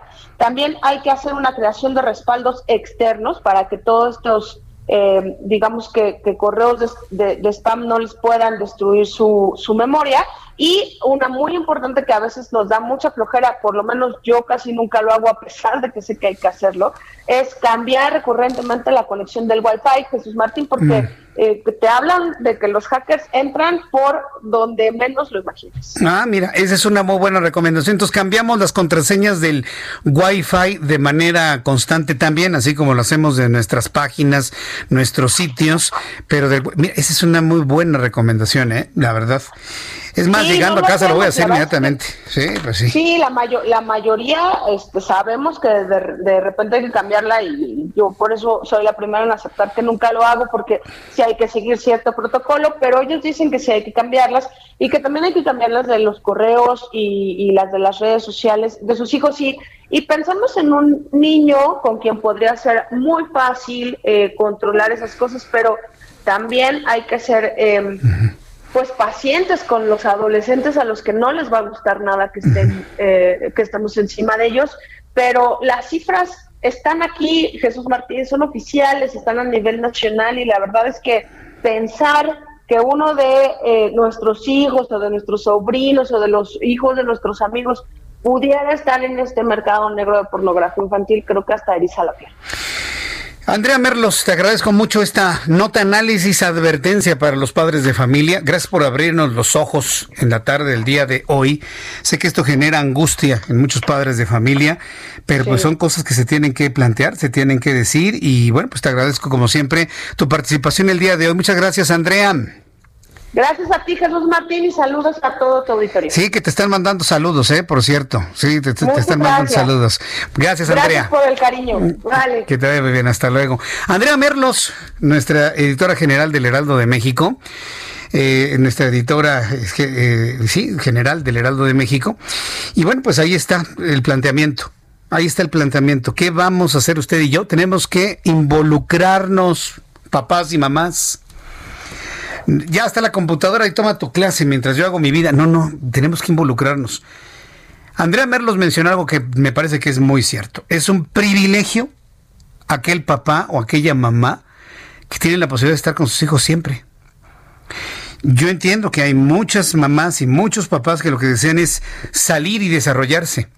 Pero hoy ante los peligros que existen, pues este hay muchas mamás que desearían estar en sus casas con sus hijos viendo lo que están haciendo, a que los cuide, pues sabe Dios quién, mientras está trabajando para llevar algo a la casa. Hay muchas mamás que viven con esa angustia, ¿no? De estar trabajando en una oficina mientras su hijo está en una guardería, está cuidado con la abuelita, está cuidado con la tía, está cuidado con el hermano, sin tener la certeza de que se encuentren bien. El dolor de extrañarlos, me dicen, es verdaderamente increíble, es dolorosísimo, dolorosísimo. Bueno, son las 7.20, las 7.20, hora, hora del centro de la, de la República Mexicana. Tengo en la línea telefónica a Iván Castro director de PQR Planning eh, Quant, a quien yo le agradezco mucho estos minutos de comunicación con el auditorio del Heraldo Radio. Estimado Iván Castro, bienvenido. Muchas gracias, Jesús Martín, a ti y a tu auditorio. Encantado de estar con ustedes. Ya empiezan a fluir, ya después de estos días, de estas semanas del trabajo, de las, ahora que estamos hablando de que los niños están precisamente pegados a la computadora, que están precisamente tomando clases, pues como que hay la idea de que no hay buena calidad en los contenidos. Digo, no pretendemos que sea tan eficiente al 100% como en la educación presencial, pero hablar de un 47% que pone en duda la calidad, pues ya es preocupante, ¿no, Iván Castro? En efecto, es preocupante. Un 47% piensa que la educación, eh, el nuevo formato educativo, no necesariamente cubre los estándares que solían recibir los alumnos. En realidad la opinión está dividida porque un porcentaje parecido piensa que sí. Eh, entonces aprovechamos la oportunidad justamente para realizar una encuesta entre 600 personas en todo el país y ahondar un poco más en todo este nuevo mundo educativo, qué están pensando los padres de familia y qué están haciendo para lograr los objetivos de educación con sus hijos. Y por ejemplo, preguntamos qué es lo que están utilizando, qué medio están utilizando con mayor frecuencia y hasta un 80% de, los casos nos dijeron el Internet. El Internet está siendo básico, pero también la televisión en un 54%. Es decir, entre los dos medios se están resolviendo los, eh, las necesidades tecnológicas de comunicación. Ahora, eh, ¿Cuáles serían las alternativas que tendrían quienes ofrecen este tipo de clases? Estoy hablando de maestros y de la infraestructura escolar. Eh, para mejorar esta, esta, calidad, ¿no? O digamos la eficiencia. Desde, desde el punto de vista de ustedes, ¿qué es lo que se tendría que hacer? Pues mira, los, los papás están pensando en equiparse, equiparse tecnológicamente, que es justamente lo que, lo que ayudaría a fortalecer este proceso nuevo, esas nuevas maneras de, de los sistemas educativos. Y un 40% de los casos nos dijeron, es que voy a tener que comprar computadora, laptop. Es decir, esta, la presencia de computadoras siempre va a ayudar. Muchas veces hay dos hijos en el hogar y si hay una sola computadora y están los dos al mismo tiempo estudiando, necesitan dos equipos. Y un 35% de los padres de familia también nos dijeron, voy a necesitar contratar el servicio de Internet. Entonces, en ese sentido, hablando nada más de cuestiones tecnológicas y de equipamiento, es lo que los hogares están pensando, los hogares con niños están pensando para eh, reforzar los esfuerzos educativos. Vaya, pues eh, la verdad es que con esto nos tocó vivir y por lo pronto hay quienes aseguran que esto durará por lo menos este primer semestre, ¿no? De este ciclo escolar 2020-2021. Al menos. Es correcto. Y hay algunas noticias positivas. Por ejemplo, un 44% de los padres de familia también nos expresaron que desde su punto de vista los gastos han disminuido menor gasto 44% e igual gasto 33%, especialmente porque hoy en día eh, existen menos erogaciones debidas a la transportación. Bien, pues Iván Castro, ¿hay alguna página de internet donde el público pueda conocer más de ustedes, sobre todo con, con este, eh, este tipo de recomendaciones que nos ha compartido en estos minutos aquí en el Heraldo Radio? Por supuesto, es en planningquant.com, planning con doble E planningquant.com. Bien, pues eh, muchas gracias, ¿eh? Muchas gracias, Iván Castro. Jesús Martín, encantado. Hasta luego, que le vaya muy bien. Bien, pues muchas gracias a Iván Castro, director de PQR Planning. Ahí están algunas recomendaciones para poder incrementar la calidad y la eficiencia de las clases a distancia.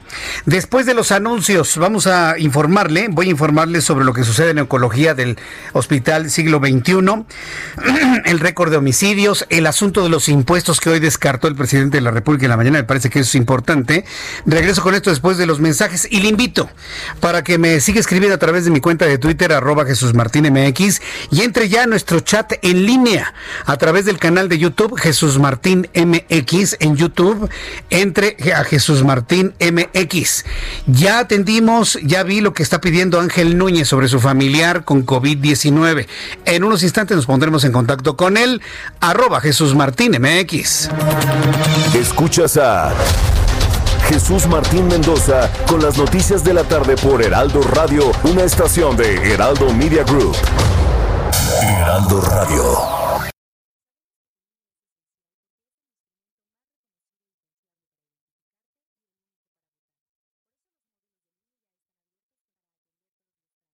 Heraldo Radio. Escucha las noticias de la tarde con Jesús Martín Mendoza. Regresamos.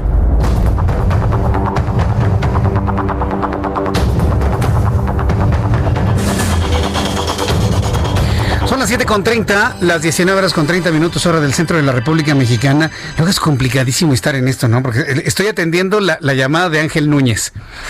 Estoy, estoy en contacto en este momento con la Secretaría de Salud. Está angustiadísimo Ángel Núñez con su familiar de que lo reportan muy grave, lo van a meter al hospital, pero me da la impresión que ellos no quieren.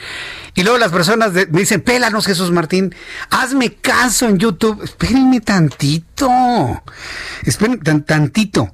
Sobre todo estoy esperando de que Ángel Núñez me envíe su teléfono celular para que yo lo pueda transmitir allá y una persona de la Secretaría de Salud se pongan en contacto, sobre todo para saber cuál es el problema que hay. Lo quieren trasladar, lo, quieren cambiar, no quieren que entre al hospital por miedo a que se, se complique de COVID-19.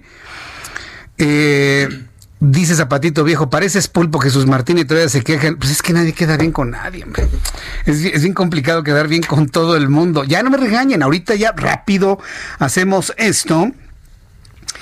Eh, dice, está raro que le quieren dar de alta si está muy grave. Por favor, dame el número telefónico de la persona que pide apoyo. Sí, a ver, Ángel Núñez, necesito que me pases tu teléfono celular aquí en el chat. Lo, peor que puede pasar es que algunos amigos te puedan llamar por teléfono para saludarte, pero sí necesitamos la comunicación para que te brinden la orientación necesaria y, y, primero mantener la calma. Precisamente por eso estamos todos juntos aquí en el Heraldo Radio, porque todos nos ayudamos, ¿no? Y esto, bueno, pues moviliza a todo el mundo. Si alguien ha visto a Ángel Núñez, díganle que necesito su teléfono celular, que me ayuden, para que de esta manera de la Secretaría de Salud se pongan en contacto con él y de esta forma poderlo ayudar. También sé de muchas personas que nos están llamando al teléfono de la recepción del Heraldo de México. Eh, haciendo, ya dejé en la recepción del Heraldo de México un correo electrónico donde usted me puede enviar correos, mensajes a través de correo electrónico. Para las personas que ya se pusieron a buscar el número telefónico del Heraldo y que nos están preguntando mil cosas, escríbame a mi cuenta de, de, correo electrónico. Se lo voy a decir rápidamente por aquí, jesús.martín.mendoza002 arroba gmail.com. Ahí escríbame.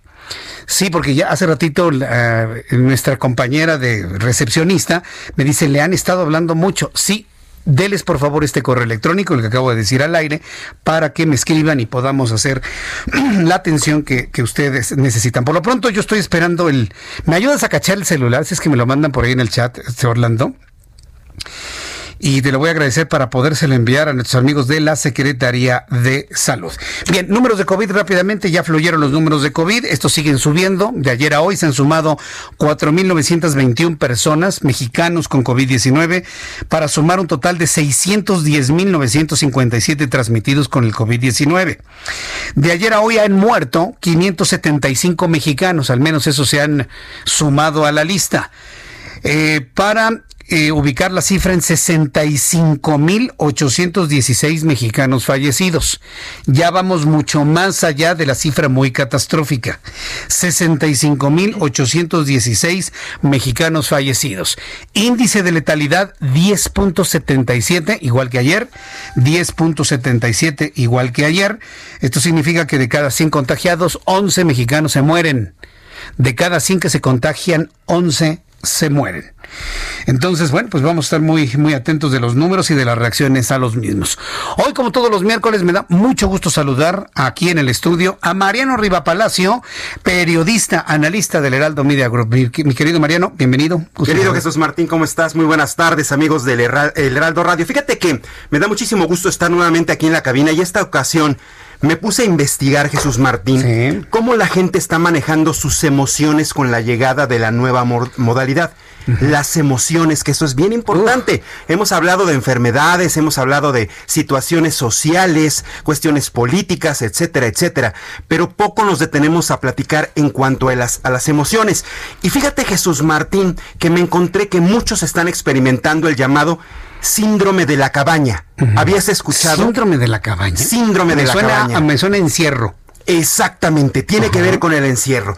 Es conocido como el miedo a salir y tener contacto con otras personas debido a un periodo prolongado de aislamiento. Muchas personas vienen efectivamente de estar aisladas, de estar confinadas con esta pandemia, porque sí hubo personas que se guardaron, Jesús Martín. Sabemos que hubo gente que sí respetó el confinamiento, respetó su propia salud, la salud de los demás y se quedó guardada. Y que lo sigue respetando. Y lo ¿eh? sigue haciendo. Ah, sí, sí, yo sé gente que no ha salido, pero para nada. Para nada. Nosotros tenemos que salir a chambear, pero regresamos a la casa. Hay gente que se queda definitivamente. como si presos. ¿eh? Exactamente. Entonces, esa gente se enfrenta a la nueva normalidad, Jesús Martín, y está manifestando el síndrome de la cabaña. Ahora un dato muy interesante.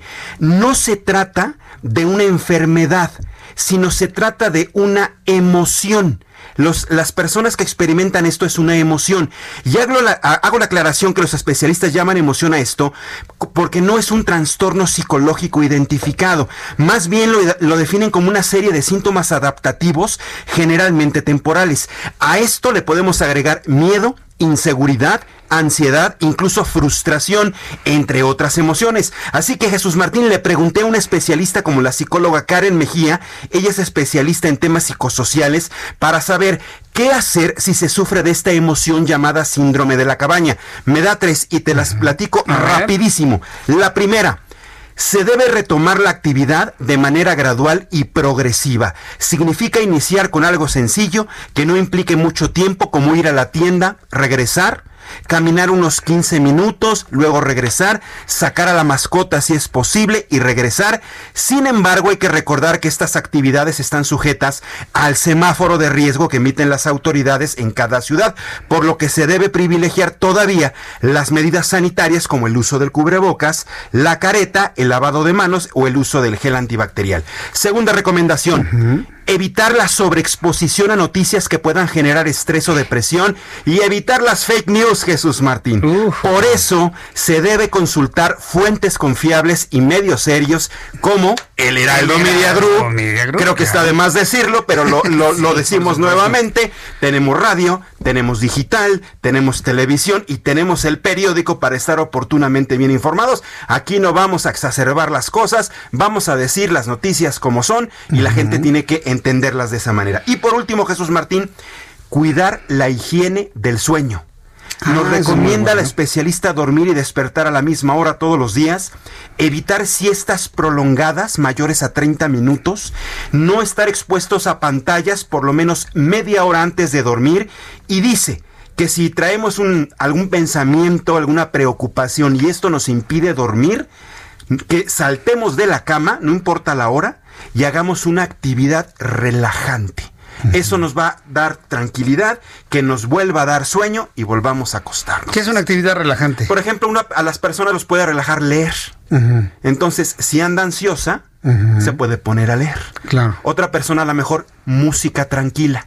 ¿no? Entonces pone la música bajito y se puede relajar, por ejemplo, con, con la música que más le gusta. Esto puede ser cualquier tipo de actividad que tengas tú identificada o yo identificada como una actividad relajante para uno mismo. Claro. Entonces con eso relajamos y evitamos esos pensamientos luego. ¿Te ha sucedido? Nos sucede que nos llevamos las broncas o el trabajo a casa Sí. y a veces no nos deja dormir. Sí. Entonces, evitar eso. Sí, yo, yo lo que hago es, ahorita no voy a resolver nada, lo dejo allá afuera y ahorita me duermo. Exactamente. Y me duermo, pero Porque como pues no va a pasar nada. Pues no, no podemos hacer nada. No podemos hacer nada. Entonces, ya por último, Jesús Martín, amigos del Heraldo Radio, la especialista recalca que no debemos sentir vergüenza por experimentar alguna de estas emociones. Es completamente natural ante la situación que estamos viviendo en el mundo. Unas personas lo van a manifestar más, otras personas van a ma- manifestar menos este tipo de emociones. Bien importante Híjole. tener salud y tener bienestar en nuestras emociones, querido Jesús. Es que necesitamos la ayuda de psiquiatras, no de psicólogos, de psiquiatras de plano, porque estamos llegando Sí. en México a niveles de verdad, de verdadera enfermedad mental emocional. ¿eh? Incluso psicoanalistas, fíjate. Sí. ¿eh? Hay, hay quienes se sienten muy bien trabajando con psicólogos, hay quienes tienen que llegar al, con, con los psiquiatras, hay quienes, por ejemplo, yo, una de mis mejores amigas es psicoanalista y luego platico con ella, y es muy bueno platicar hasta con un psicoanalista porque se van al fondo, al fondo, al fondo, al fondo de una problemática y te ayudan a y a sacar adelante el problema y deshacerte de ese tipo de malas emociones. Fíjate, lo, que es la comunicación, porque en realidad lo que están haciendo es un ejercicio de comunicación. Así es. Gente- personas que no se comunican con nadie, ¿no? Y que no tienen que- con nadie que platicarle nada. Cla- claro, un psicoanalista sabe cómo llegar al fondo de las cosas. Exactamente, exactamente. Pero, Pues ahí está, las emociones, Jesús, bien importantes. Y que no le digan échale ganitas, ¿eh? Porque, ay, no, No. sé cómo me choca esa frase. Vez Ay, me pues, regañaron Échale también. ganitas. No, no, No. no. Y cuando me dicen eso, ¿sabes qué? Mira, no me digas nada mejor, ¿no? Sí, porque ganitas toda la vida le estamos echando. Exactamente. Hasta cuando me levanto en la mañana. ¿no? Exactamente. Pues échale ganitas, como si yo no le echara ganitas. Tus eh, redes sociales, mi querido Mariano, te están mandando muchos saludos el público. Pues muchísimas gracias. Ahorita rapidísimo me meto a tu canal de televisión ahí en YouTube para que podamos responder algunos cuestionamientos y saludar a tus seguidores. Arroba JM Rivapalacio Twitter, arroba JM Rivapalacio Instagram, Mariano Rivapalacio Yáñez en Facebook. Directamente yo contesto todas sus inquietudes. Perfecto, muy bien. Bueno, sigan todos por favor a Mariano Rivapalacio. Varias personas le han enviado algunos saludos. Y recuerde que Mariano siempre está aquí en este programa de noticias todos los miércoles. Nos Aquí vemos el próximo miércoles. amigo. Muy buenas tardes. Gracias, Mariano. Mariano Rivapalacio con esta información. Y la salud, la salud emocional que me parece que es fundamental y hay que dormir bien. Actividad gradual y progresiva, sobreexposición a noticias, evitarlo, de fakes- fake, fake news y la higiene del sueño. Bien, vamos a continuar con la información importante que tenemos en este día. Y le había adelantado, al ratito le repito los números de COVID, ¿no? El director general del Instituto Mexicano del Seguro Social, Zoé Robledo, le tomó protesta al doctor Rafael Medrano Guzmán. Él va a ser el nuevo director del Hospital de Oncología del Centro Médico Nacional Siglo XXI. El titular del Seguro Social destacó la experiencia del doctor Medrano Guzmán, quien ha ganado en ocho ocasiones el Premio Nacional de Investigación Oncológica. Con base en esto, pues podemos de alguna manera interpretar que llega al Instituto Nacional de Oncología una eminencia. Gracias, Mariano, que te veo muy bien. Llega una eminencia al Instituto Nacional de Oncología del Centro Médico Nacional Siglo XXI. El titular del Seguro Social destacó la experiencia del doctor Medrano Guzmán, quien ha ganado en ocho ocasiones este premio. Y bueno, pues lo voy a buscar, ¿no? Lo buscamos, ¿no, Orlando? Para poder platicar con él. Sobre todo, cuál es el reto que se tiene actualmente, porque con el eh, sobre todo con el asunto del COVID-19, hay que decir con toda claridad, ya las enfermedades por cardiopatías, las, las muertes por cáncer, de esas no se habla. Pero hoy por hoy se sigue muriendo gente por cáncer, hoy se siguen muriendo personas por cardiopatías, pero evidentemente se ha movido la estadística en cuanto, en cuanto al número de, de, en cuanto a la cantidad de personas que mueren de una u otra enfermedad. Y hoy por hoy, morir por COVID y complicaciones de COVID es la causa número uno. Otro asunto, pese a la reducción de la movilidad ocasionada por la pandemia de COVID-19, el gobierno del presidente de México prevé en 2020, en este año, un nuevo récord de homicidios dolosos registrados con una, una proyección de 40.863 asesinatos. No es una cifra muy halagadora ¿eh? que digamos, ¿eh? no es una cifra muy halagadora. Esta cifra fue incluida en el informe por el segundo año de gobierno de López Obrador, la cual es superior al récord reportado en 2019, cuando hubo 37.315 homicidios dolosos según el mismo documento. Em, también le informo que este miércoles el presidente de la República confirmó que Víctor Manuel Toledo dejará su cargo como titular de la Secretaría del Medio Ambiente y Recursos Naturales y en su lugar se quedará el actual, la actual titular de la Secretaría de Bienestar, María Luisa Albores. O sea, la titular de la Secretaría del Bienestar pasará a ser ahora la secretaria del Medio Ambiente, María Luisa Albores. Yo creo que le va a venir muy bien a María Luisa Albores cambiar de aires, ¿eh? Le va a venir muy bien, a ver si ya Así ya se siente pues ya más aterrizada, ¿no? María Luisa Albores. Vamos eh, a, bueno, esto fue lo que comentó el presidente de la República el día de hoy en su conferencia matutina. Además, le informo que en medio de la contracción del Producto Interno Bruto debido a los efectos de la pandemia de COVID-19, el presidente de la República aseguró que no habrá aumento de impuestos en el paquete económico 2021 que se enviará al Congreso la próxima semana. Están en un, estamos en un, están y estamos Está en un problema muy grave el gobierno, junto con su legislativo, porque no saben de dónde sacar dinero. Y estamos como mexicanos porque si no hay dinero, no hay forma en que operen muchas cosas en el país. Entonces eso nos va a meter en una crisis muy, muy, muy importante. Durante la conferencia matutina de este miércoles, el presidente confirmó que enviará el paquete presupuestal 2021 el 8 de septiembre, como lo marca la ley.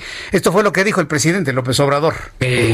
presentó y acepté la renuncia, no con mucho gusto, de Víctor Manuel Toledo, secretario de Medio Ambiente. Tomé eh, la decisión de eh, nombrar a María Luisa Albores, que es eh, también ambientalista, y para sustituir a María Luisa va a ascender eh, Javier May, que estaba de subsecretario en bienestar, sube a ser secretario. Bueno, si usted no le entendió, no se preocupe. Yo tampoco. Yo tampoco le entendí nada. Pero no se preocupe. Bueno, ahí está ya la voz del presidente haciendo ya esta, estos comentarios. Y pues veremos finalmente qué es lo que van a hacer. Porque, mire, no va a haber nuevos impuestos. Y esa es una promesa de campaña y espero que se mantenga en eso. No va a haber endeudamiento. Que le voy a decir una cosa, si lo va a haber, nada más que usted y yo no nos vamos a enterar. Sí, sí, por supuesto. Sí. Entonces, no va a haber nuevos impuestos, no va a haber nuevo, no va a haber endeudamiento. Se acabaron los guardaditos, esto lo dijo Arturo Herrera. Sí. Ya hay una baja recaudación, no porque se estén evadiendo los impuestos, sino porque hay empresas, personas morales y físicas que no pueden pagar impuestos por la pandemia, porque se quedaron sin trabajo, porque tronó su empresa, porque tuvieron que cerrar, porque se declararon en quiebra. Fíjese nada más todos los elementos. No hay pago de impuestos porque hay crisis. Hay personas que no, que no pueden pagar esos impuestos. No hay guardaditos. No hay endeudamiento. Y no habrá nuevos impuestos. Yo me pregunto de dónde van a sacar el dinero. Pues de los pocos que estamos pagando impuestos todavía. Pero usted cree que con ese dinero, y ahí precisamente, ahí vamos nosotros a conocer, usted cree que se alcance la cifra que anda rondando en los últimos años de gasto en el país de 5 millones de millones, 550 mil millones de pesos, 5 billones y medio de pesos, que es lo que se necesita de presupuesto. ¿Saldrá ese dinero así? En el informe, en el mensaje político de ayer del presidente de la República, ¿sabe qué fue lo que mencionó como un logro de administración? Las remesas. No, presidente, no puede usted mencionar la remesa. Sí, es un dinero que llega, y no llega al gobierno, ¿eh? le llega a las familias. Pero ningún presidente de este país puede mencionar las remesas como un logro de gobierno. Las remesas es el reflejo de que en México no encuentra trabajo y esa gente es expulsada a otras partes del mundo. No, no, no, no. No trate usted de vendernos la idea de que, ay, como le tienen mucha confianza a los mexicanos en el exterior, se genera mucho dinero. No, no, no. Es dinero de mexicanos que se van de México con todo el dolor de su corazón, dejando esposas, esposos e hijos a la buena de Dios. Para conseguir a veces a, salto de mata dólares para poderlos enviar a México. O sea, un exiliado mexicano en los Estados Unidos, créame que no está muy contento de tener que estar trabajando allá, temiendo de que lo agarre la migra para luego enviar dólares a México. Eso no es un asunto de orgullo. Y ni las remesas internacionales van a poder ayudar en esto. Ya hay quien me está diciendo de que van a tomar las, eh, las afores. No, no, no se pueden tomar las afores. Por ley es imposible tomarlas. Así que nadie le diga esto porque no lo pueden hacer. Tendría que haber una gran reforma y no creo que ni siquiera los integrantes de Morena aprueben semejante situación. Entonces por ahí no va el asunto. ¿De dónde van a sacar el dinero? Yo no sé de dónde. No sé cómo le van a hacer. Y alguien me podría decir, ah, pues es problema del presidente. No, es que se va a convertir en un problema para nosotros. Si no hay dinero, se viene abajo el sistema de salud del país. Si no hay dinero, se viene abajo todo el, sistema de pago de maestros en el país, por ejemplo, ¿no? Por mencionar algunos. Si no hay dinero, imagínense cuántas cosas se van a detener. ¿Qué sería lo lógico? ¿Detener la construcción del tren Maya? detener la construcción del aeropuerto de Santa Lucía, detener el transísmico, aún deteniendo todos todavía esos proyectos así de, esos elefantes blancos, aún deteniendo los elefantes blancos no nos va a alcanzar. Aún deteniéndolos. No nos va a alcanzar. Y es ahí donde está el problema fundamental de todo esto. ¿Qué hacemos? Dígame usted qué hacemos. Le invito para que me escriba a través de mi cuenta de Twitter, arroba Jesús Martín MX, y a través de YouTube, Jesús Martín MX. Por eso yo le digo, ¿eh? Por eso le digo, ahorre. Ahorre, ahorre, ahorre. Es importante que usted tenga su propio salvavidas como cabeza de familia, como pilar económico de su familia. ¿Cuántas personas dependen de usted? Nada más piense cuántas personas dependen de usted. Tengo la línea telefónica Fernando Socol, abogado de inmigración de los Estados Unidos. Estimado Fernando Socol, gusto en saludarlo. Bienvenido. Hola Jesús Martín, buenas noches y muchas gracias por invitarme. Ahora que estamos hablando de esta relación entre México y los Estados Unidos, que hablaba de remesas, ¿cómo está el asunto de, de las visas de inversión en los Estados Unidos para personas en México? Sabemos que se extendió el plazo que era de un año a cuatro años. ¿Cómo es esto, Fernando? Sí, sí, eso es un eh, logro muy importante porque antes con una visa de inversión, la visa de dos, le daban solamente un año a México por temas de reciprocidad consular, mientras el resto del mundo tenía cinco años. Entonces una diferencia tremenda, cinco años o un año, si compras un negocio, pero ahora a México le dan cuatro años, que son 48 meses enteros, y eso es un cambio de un año a cuatro años que recién pasó hace como menos de un mes. Ahora bien, eh, estas, estas, eh, esta visa, eh, sobre todo, ¿quién la está obteniendo? ¿Quién es candidato a obtener una visa de esta calidad? Bueno, sería una familia con niños y incluye el esposo, esposa y los hijos menores de 21, todos en la misma visa. eh, y se obtiene con la compra o creación de un negocio y más de 100 mil dólares, digamos, no tiene que ser un millón o ni, ni medio millón, eh, y eso es suficiente para aplicar para la de dos. Ahora, eh, ¿cuándo eh, usted como especialista o abogado en inmigración en los Estados Unidos, cuándo Estados Unidos está previendo hacer una normalización en la emisión de estas y otras otro tipo de, de visas de no inmigrante? Bueno, eh, primero hay, que esperar para las elecciones, porque por ahora no va a haber ningún, ningún tipo de cambio drástico en, en, el asunto de inmigración hasta después de las elecciones. Eh, pero por ahora sigue todo igual y, hasta la embajada en México está abierta, la embajada americana en México, que en muchos países ni está abierta para procesar visas. Bien, pues entonces a, esperar finalmente, ¿no? Los, eh, los tiempos, ¿no? ¿Cuánto podría incrementar significativamente la cantidad de visas solicitadas a los Estados Unidos una vez que se normalicen las cosas?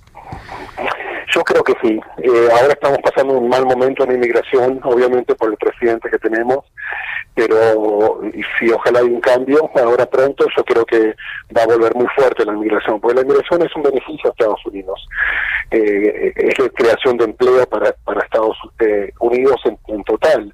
Cada inmigrante que viene crea empleo en vez de saca el empleo es un plus para el país. Y además el capital, ¿no? Que entra de otros países. Así que eh, el país necesita inmigración para poder crecer. Esa es la realidad. Así que va a volver. Necesitamos de inmigración para poder crecer. Pues es un... Es decir, esta, esta, relación entre México y Estados Unidos es, es necesarísima, ¿no? Entonces. Totalmente, muy necesaria.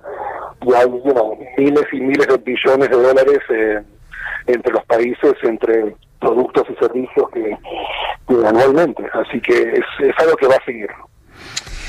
Bien, pues eh, Fernando Socol, ¿dónde hay alguna página de internet o algún contacto donde el público puede incrementar información, sobre todo para quienes están interesados eh, en, en, obtener una visa y poder tener algún consejo, alguna información o alguna orientación? ¿A dónde se pueden poner en contacto con ustedes? Sí. Muchas gracias. Bueno, primero pues, puedo ir a Google y poner mi nombre, Fernando Socol, que es Locos al revés, o el, website es socollo.com, S-O-C-O-L-L-A-W.com, y ahí me pueden encontrar. Muy bien, Fernando, muchas gracias por este tiempo para el auditorio del Heraldo Radio. Gracias. Gracias, Jesús Martín, y saludos a todos en México. Fuerte abrazo, saludos hasta allá. Bueno, son las 7.54. ¿Cuánto me queda, Orlando? 40 segundos para despedirnos. Yo quiero agradecerle mucho el favor su atención esta tarde, esta noche aquí en el Heraldo Radio. Yo le invito para que se quede en las frecuencias del Heraldo Radio en toda la República Mexicana. A nombre de este gran equipo de profesionales de la información, me despido esta tarde invitando a que me escuchen mañana en punto de las... Eh, mañana no voy a estar, por cierto, eh, porque voy a andar de viaje. Mañana es jueves, ¿verdad? Mañana no estaré en nuestro programa de noticias. Mañana estaré de viaje. Pero el próximo viernes, en punto de las 6 de la tarde, le estaré acompañando. Así que esté muy pendiente del itinerario a través de mis redes sociales. Soy Jesús Martín Mendoza. Gracias. Hasta el viernes. Esto fue las noticias de la tarde con Jesús Martín Mendoza. Heraldo Radio. Even when we're on a budget, we still deserve nice things. Quince is a place to scoop up stunning high-end goods for 50 to 80% less than similar brands. They have buttery soft cashmere sweaters starting at $50, luxurious Italian leather bags, and so much more. Plus, Quince only works with factories that use safe, ethical, and responsible manufacturing. Get the high-end goods you'll love without the high price tag with Quince. Go to quince.com/style for free shipping and 365-day returns.